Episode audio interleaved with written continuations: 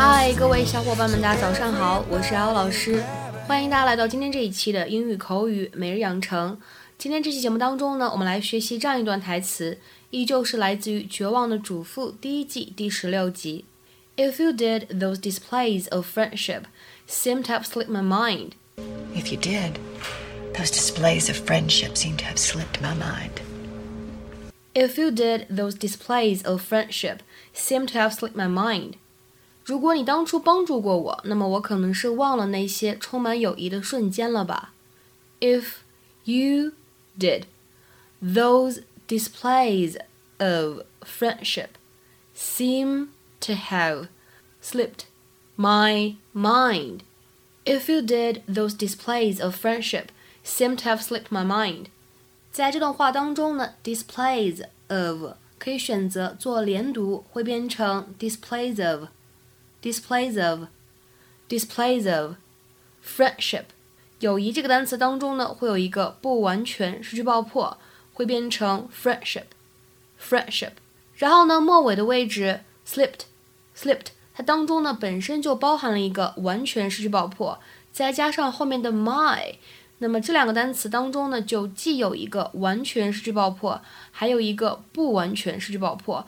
那么该怎么读呢？我们可以读成 slip my mind，slip my mind。So, what brings you here? I need a favor. I thought as much.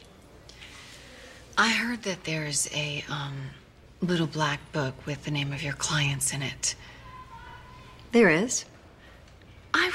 Wondering if perhaps you could remove Rex's name from that little book. Wow, that's a big favor. Those muffins better be really good. I have some money that I've been putting aside for emergencies. It can be all yours if you just keep my mouth shut. Continue to be discreet. Gosh, I don't know. I think it's asking that much. All you need to do is remove one little name. But if I do it for you, then I have to do it for all the other wives. That wouldn't be fair now, would it? Maisy, please. I mean, we used to be good friends. Where were you when Harold lost his job a year ago? Did you stop by to see if there was anything that you could do?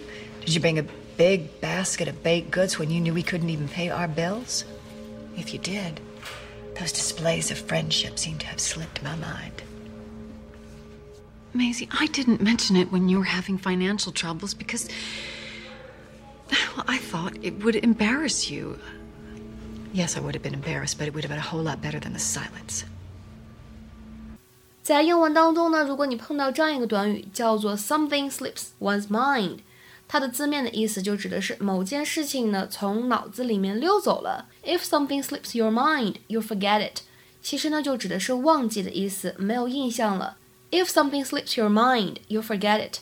下面呢我们来看一些例子，比如说第一个，I meant to invite him, but it completely slipped my mind。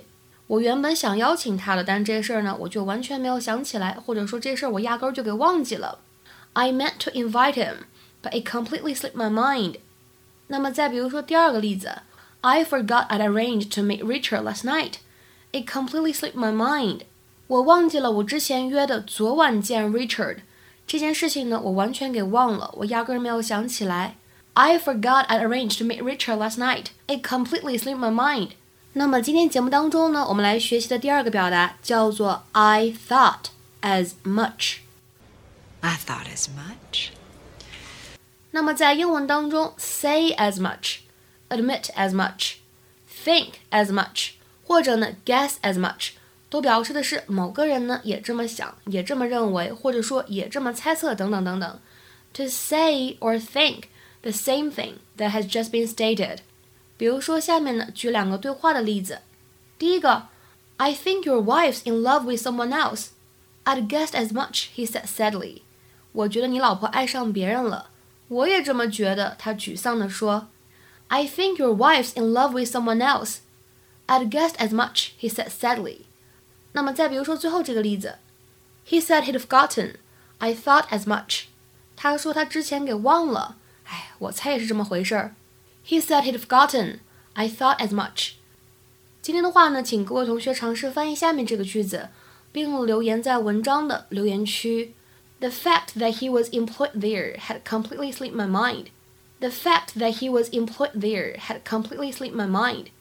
这样一个句子应该如何来翻译呢？期待各位同学的踊跃发言。